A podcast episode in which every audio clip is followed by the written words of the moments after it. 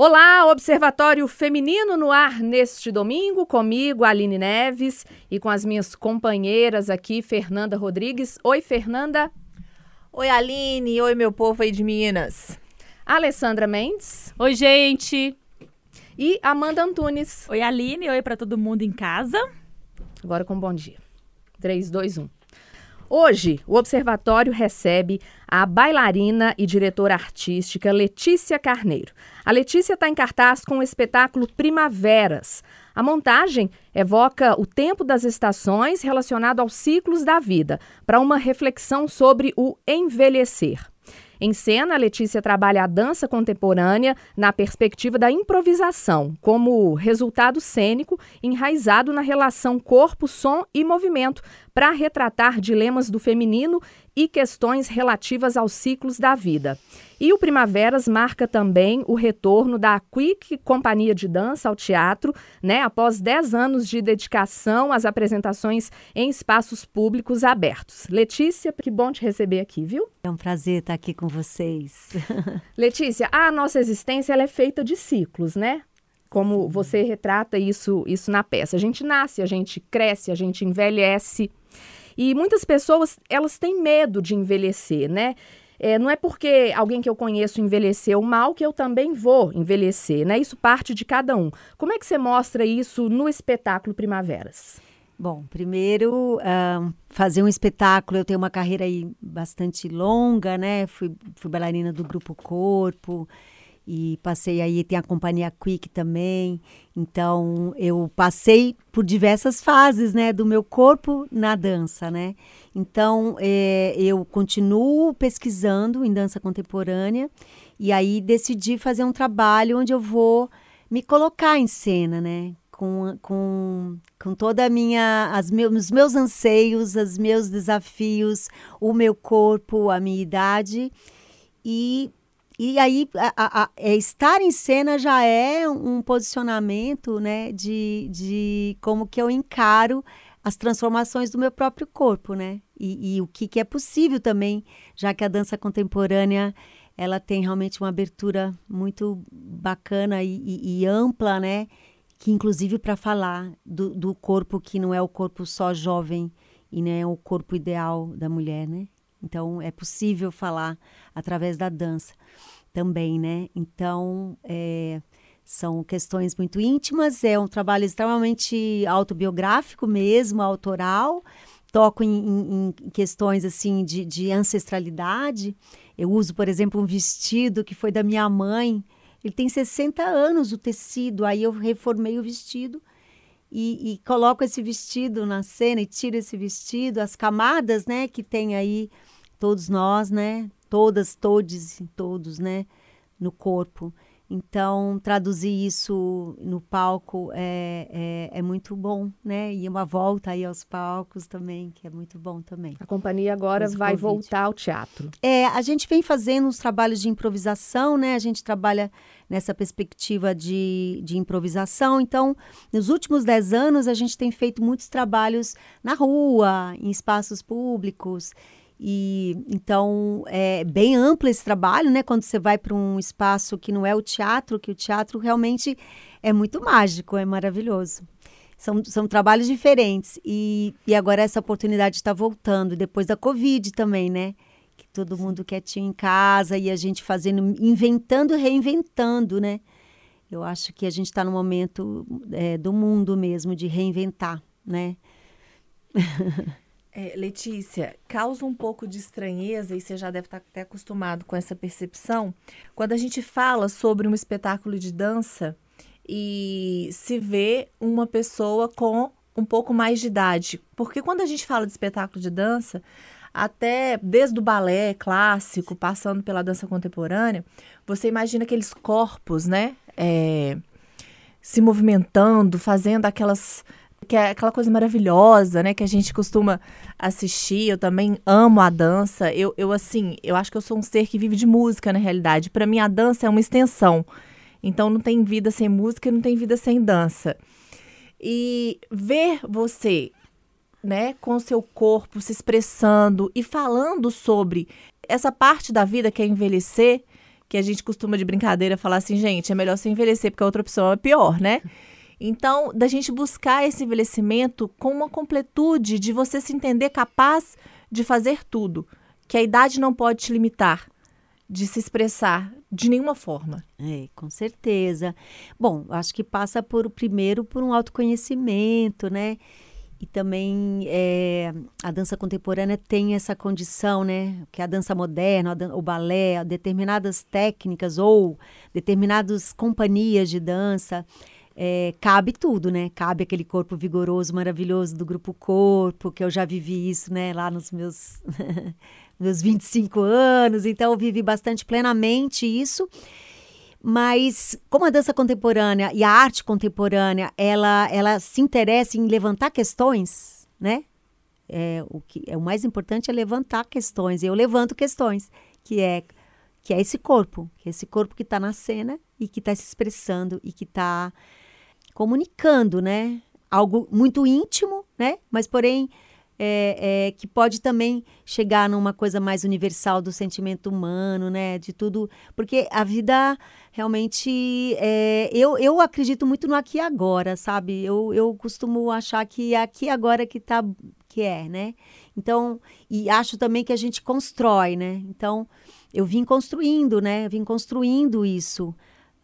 E o desejo e o sonho, né? Porque dá trabalho, tudo dá trabalho, qualquer idade dá trabalho, mas continuar sonhando e continuar é, desejando, né?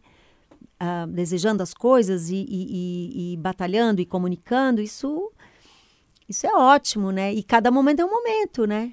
E, a maturidade ajuda, então tem outras coisas que, que, que vêm no lugar.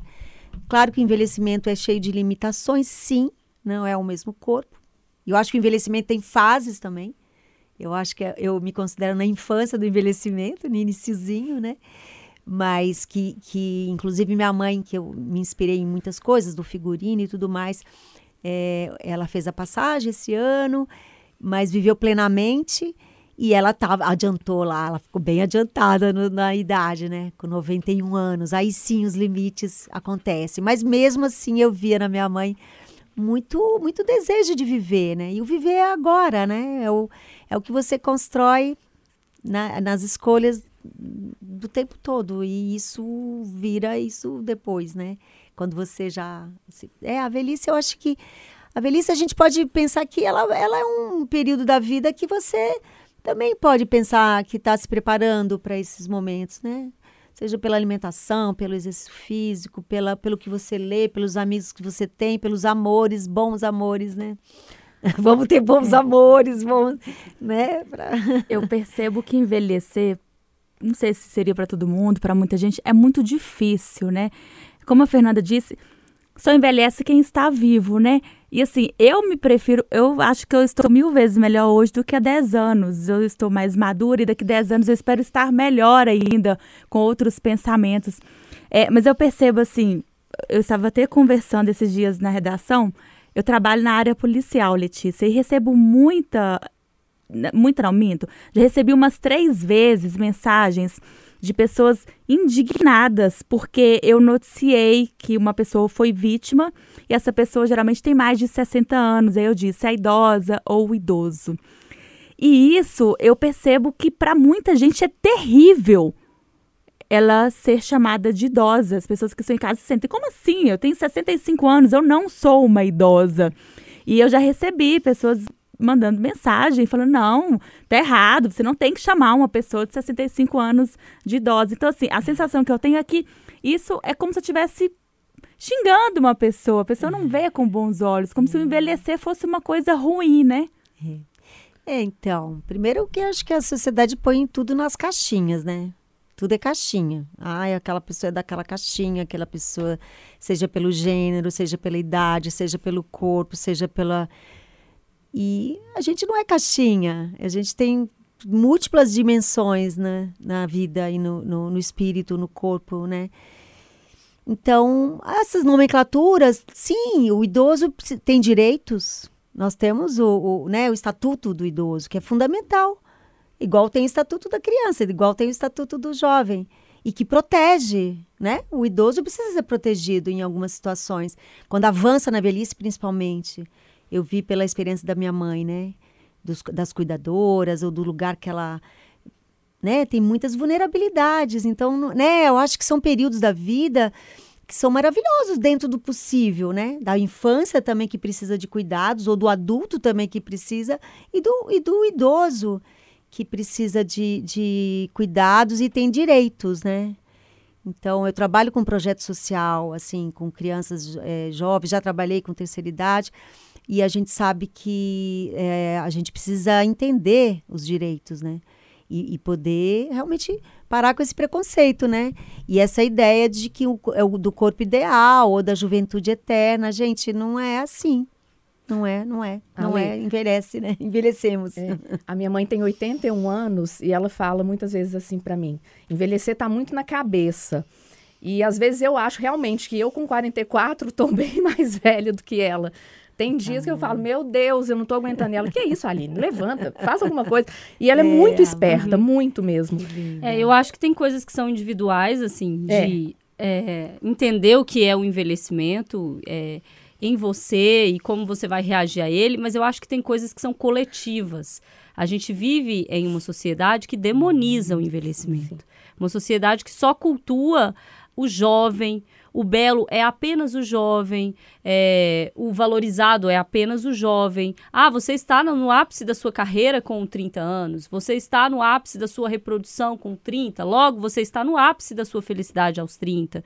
E uhum. isso cria, lógico, conceitos nas pessoas que vivem a partir desses dessas coisas que já estão estabelecidas. Então, é, para a mulher, então, é um negócio muito louco, assim. Para além do relógio biológico, que é um relógio biológico fato, né?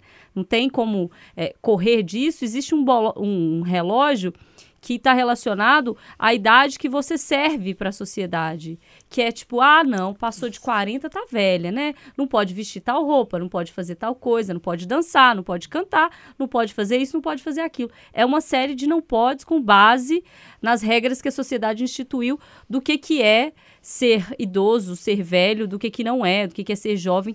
O que a gente percebe uma grande diferença, por exemplo, na sociedade europeia, que tem uma outra visão sobre envelhecimento, uma outra visão sobre o que é passar dos 60, o que é se aposentar, até essa relação brasileira que é feita entre trabalho e aposentadoria é em função do que a gente acha que é uhum. ser bom, é, ser capaz e se matar até os 60 e, quiçá, agora 75 anos de idade. Uhum. E aí, quando você tiver 75, você vai viver ou não, porque também o Estado não te proporciona é. coisas para você viver com 75. Então, realmente é muito difícil, assim, é uma cultura que a gente vai precisar quebrar e que vai demorar, porque é uma cultura.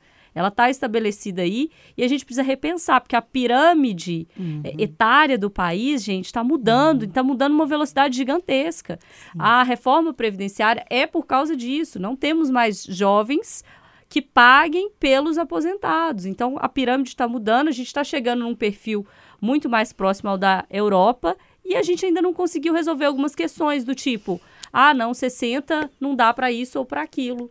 E assim, a gente vai precisar resolver, porque o caminho é esse sem volta, porque a pirâmide vai virar. Ela está virando e não tem como sair disso.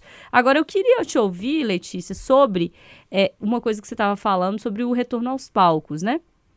Eu queria entender como é que foi essa virada é, e o que que essa virada representou para vocês. Vocês ficaram um tempo fora dos palcos, né, vivenciando ali experiências na rua e, e também durante um período da pandemia onde a gente sabe que foi muito difícil fazer cultura, Sim. fechamento dos espaços, né, crise econômica, então, uma série de fatores. E aí agora vocês voltam é, com um espetáculo e para um, um lugar fechado.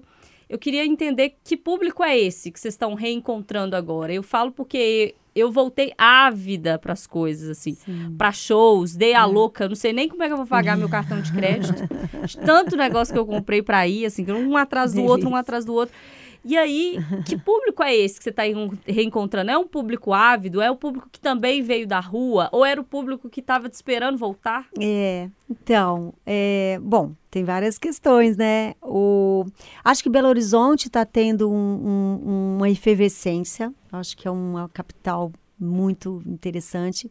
A gente está aí com, a, com a, a, Unimed, né? A Unimed vem patrocinando bastante a cultura.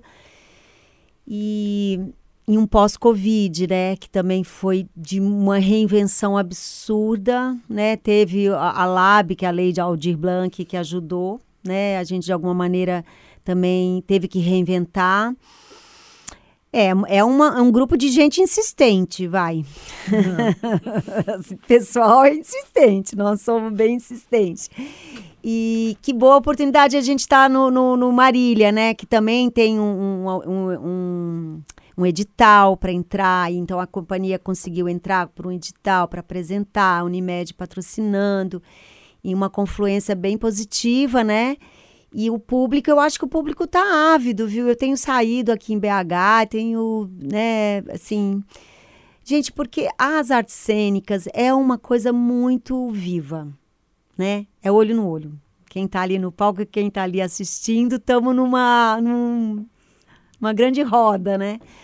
Então, é muito vivo e muito maravilhoso, porque eu acho, assim, que essa troca humana, né?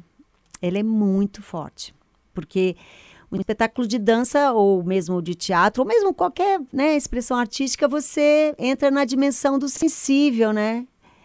E que quem disse que a gente não precisa disso, né?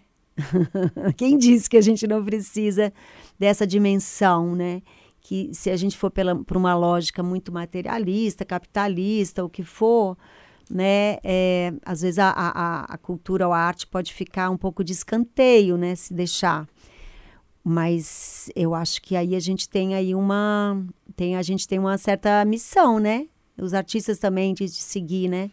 Para trazer uh, reflexões ou trazer é uma coisa do ligada eu sou muito ligada à coisa do espírito mesmo, né? Das dimensões mais mais um, talvez espirituais, né? E, que, e grande troca de comunicação que é muito acho que a gente fica feliz. Eu fico feliz quando eu vou ver alguma coisa e, e saio diferente, né? Então, tem a cultura de massa, tem coisas que são às vezes tomam lugar, né, de muita coisa, mas acho que abrir espaço para ter contato com, com as expressões artísticas é bem, bem importante na vida, né? Então, é, é, é, nós somos trabalhadores, né? Eu costumo dizer que os artistas são trabalhadores, eles têm conta para pagar e que muitas vezes isso, às vezes é um pouco um, equivocado pensar no artista, né? E, enfim, essas dimensões, né? Então, é uma, é uma alegria estar tá podendo fazer, um privilégio, né? Tá podendo fazer, é pouco tempo, são dois dias, mas muito valioso, né? Letícia, é um, um preço bem acessível, né? Eu tô é, olhando aqui, a gente for para comparar, assim, é. porque às vezes a pessoa nunca foi ao teatro e às vezes nunca foi porque realmente não tem condições, né? Sim. De pagar a bilheteria. Não que não valha, não é isso, mas a gente sabe que as pessoas hoje estão tanto para comer, né? Sim. Mas é. E, e é uma, uma, uma oportunidade, até mesmo aqui pelo preço, né? Claro, claro. É. Então, é, a gente tem esses subsídios, né? Leis de incentivos, tem as, as né? a gente tem os apoios, né? Mas é, são ingressos realmente 10 a 20 reais. Dá o quê? Um sanduíche do McDonald's? Nem isso, vai. tipo, pipoca da esquina. Pensando bem, né? Deixa eu só lembrar aqui, gente, que o espetáculo Primaveras ele estreou ontem, né? Está em cartaz neste domingo, dia 28, às 7 da noite, lá no Teatro Marília, que fica ali na Alfredo Balena, 586, no Santa Efigênia. Isso, né? Isso mesmo. E a classificação é 12 anos e os ingressos, como a Amanda falou, 20 reais a inteira e Isso. 10 meia. Isso mesmo. A Alessandra falou um pouco do, desse reencontro seu com o público, e aí eu estava lembrando de uma coisa que eu ouvi. É nos últimos dias e, e, eu achei interessante, que foi uma entrevista que o Fábio Porchat, que é humorista, né? E ele falando que perguntaram para ele aquela pergunta clássica: você prefere teatro, cinema? Não, teatro, né? Porque ali você recebe na hora a reação do público, o que está acontecendo. E ele falou: todo mundo gosta de aplauso, assim, ele mede a temperatura por aplauso. Eu não, eu gosto de beijo. Eu gosto das pessoas se beijando. Eu gosto de criar na minha cabeça que as pessoas gostaram tanto do meu espetáculo, que valeu tanto a pena aí, que elas estão felizes, se beijando, com aquele olhar de vamos comer uma pizza depois? Vamos sair para jantar? Né? Eu acho que eu achei interessante essa parte que você fala, não, é porque existe essa expectativa também, porque se eu sou público, eu estou na expectativa de assistir o espetáculo. Mas quem se apresenta lá em cima também tem essa expectativa do público. O que, que você está esperando do público? Então, o, o que que acontece, né? A gente, quando está na cena e a dança contemporânea, mais do que, assim, a, a, a construção é feita com o público. E cada um vai ter uma percepção e cada um vai ter uma, uma, uma vivência, vamos dizer, uma experiência, né? Então, isso é muito interessante se for pensar, né? Que não se constrói de um lado só, se constrói na comunicação e se constrói nesse, nessa, nessa troca, né? Então, é muito gostoso pensar que depois você vai, vai conversar, ou vai namorar, ou vai ter estímulos para, né, da sua imaginação, esse mundo, né, imaginativo, esse mundo da percepção, né? Que, ou de reflexões, assim, no senso mais crítico das, da, das coisas, te faz, te faz perguntar coisas, uhum. até, até com estranhamento. Ah, não estou entendendo, mas por que, que eu não entendi? Por que, que aquilo me incomodou?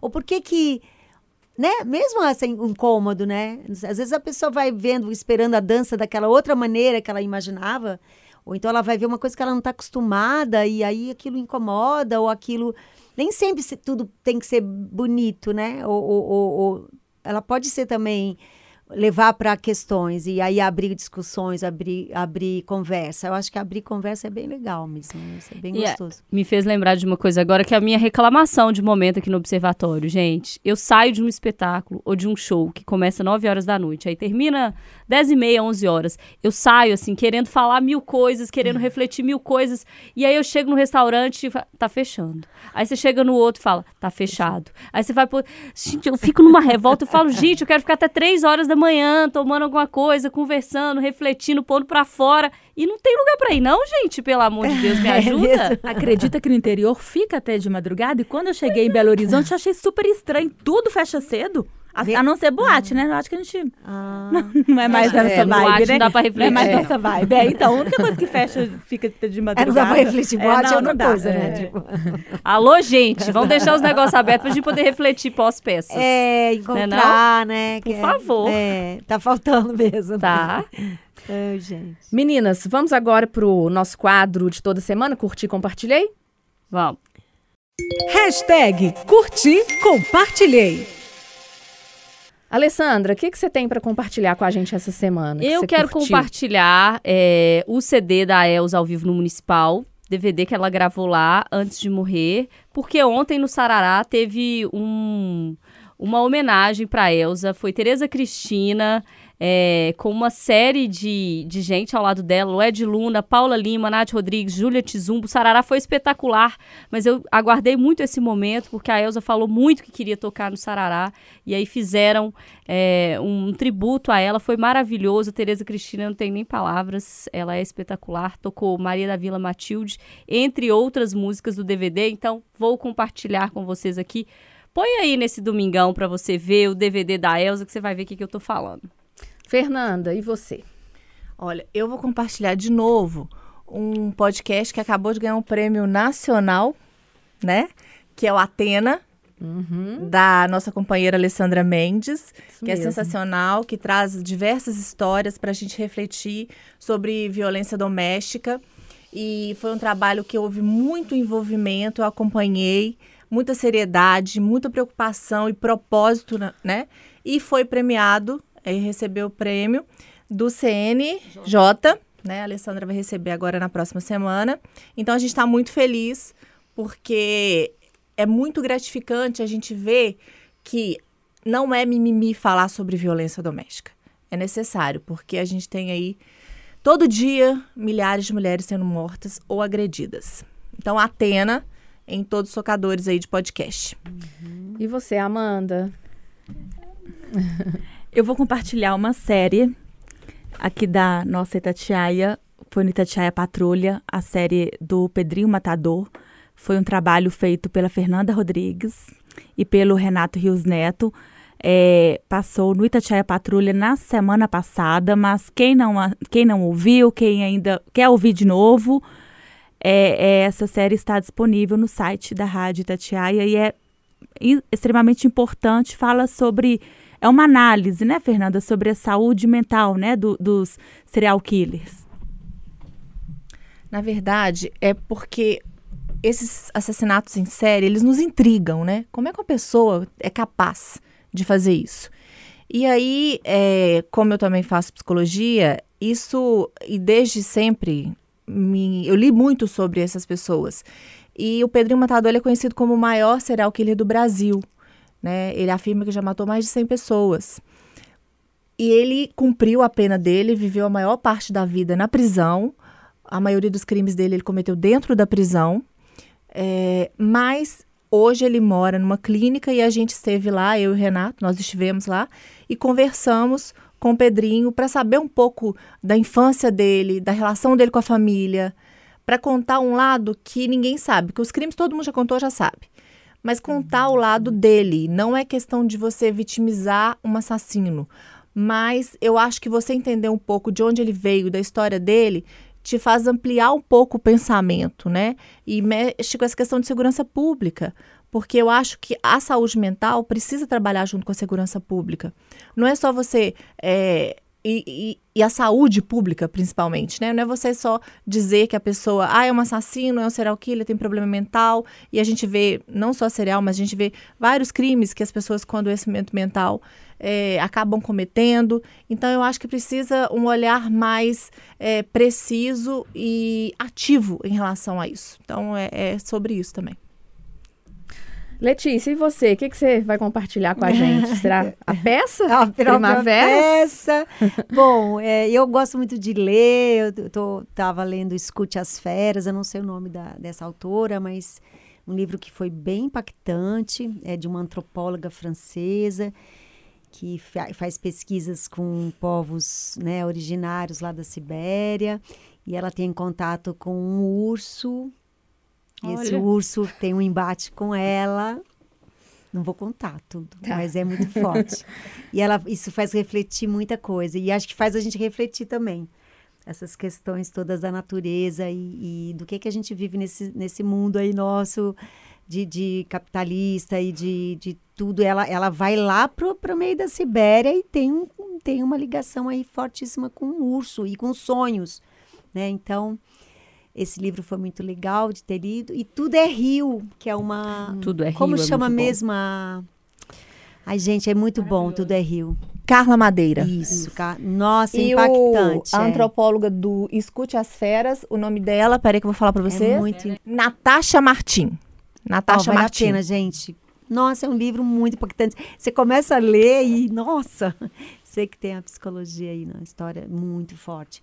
Tem a ver com sonhos aí, tudo que ela tem. Vou procurar, já, é já ficou bom. a dica para mim aí. Muito bom. Eu quero compartilhar, gente, com vocês. É, vocês conhecem, claro, Fernanda Young, né? Claro, todo mundo. E esse uhum. mês está fazendo três anos que ela morreu. E eu fiquei uhum. pensando, eu li muitas coisas dela, sigo as filhas dela no Instagram, elas estão fazendo homenagens para essa mãe. Essa mãe, que mãe, né? É, escritora, escrevia série, escrevia livro. E eu tenho um livro dela chamado O Efeito Urano, que eu até peguei para ler de novo agora. E esse livro fala sobre escolhas, né? Como é que como as escolhas afetam, fazem parte e afetam a nossa vida. Então, é, claro, ela tem vários livros, mas esse é um dos que eu mais gosto. Então, quero compartilhar com vocês aí o Efeito Urano da Fernanda Young, três anos que ela morreu, agora em agosto. Saudades, né? É. Maravilhosa. Mesmo. Muito boa. Faz falta demais, mais do que nunca, né? Isso mesmo. Ô, Letícia, então, faz o último convite aí para sua peça. Pra, é, desculpa. Letícia, faz então o último convite aí para o seu espetáculo. Tá certo. Hoje... Então, é, para hoje, domingo, às 19 horas, no Teatro Marília a preços populares, tá? Meia 10, inteira 20 reais. Espero vocês. Primavera. Programão de domingo, hein, gente? Vamos Isso, levar a família. 19 horas. Isso. Meninas, vamos então? Bora. Semana que vem a gente volta. Até semana que vem. Tchau para todo mundo. Obrigada, Letícia. Foi ótimo. Obrigada, querida. Bom domingo, gente. Bom domingo.